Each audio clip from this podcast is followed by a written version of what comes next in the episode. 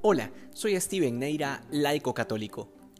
Las palabras del Evangelio de hoy pueden ser un poco confusas, pero podrían resumirse en que Jonás, que fue un profeta del Antiguo Testamento, fue un verdadero prodigio para los ninivitas, es decir, para los habitantes de Nínive. Pues bien, asimismo el Hijo del Hombre, es decir, Jesucristo, es un prodigio para los judíos. Esto es de manera tácita lo que está diciendo el Señor y lo dice en respuesta a la petición de una señal del cielo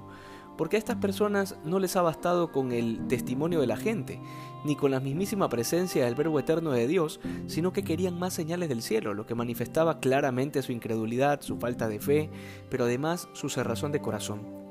Pero eso también nos lleva a una realidad mucho más profunda y que va mucho más allá de los confines de Jerusalén y de los judíos que le escuchaban. Esto nos incluye a nosotros, que somos su nuevo pueblo, la iglesia que él mismo fundó,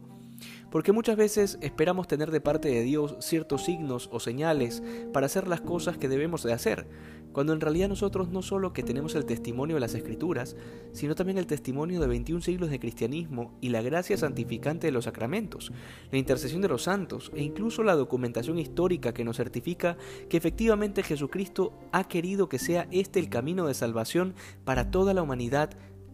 en otras palabras, la Iglesia.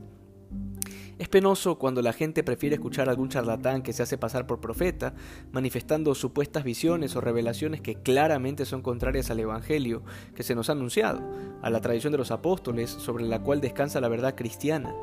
Y muchas veces no es por ignorancia solamente, sino porque se buscan a sí mismos, porque buscan sentirse bien, porque no les interesa la verdad o la fidelidad a lo que Dios quiere, sino que están buscando sencillamente un lugar en donde puedan sentirse más cómodos.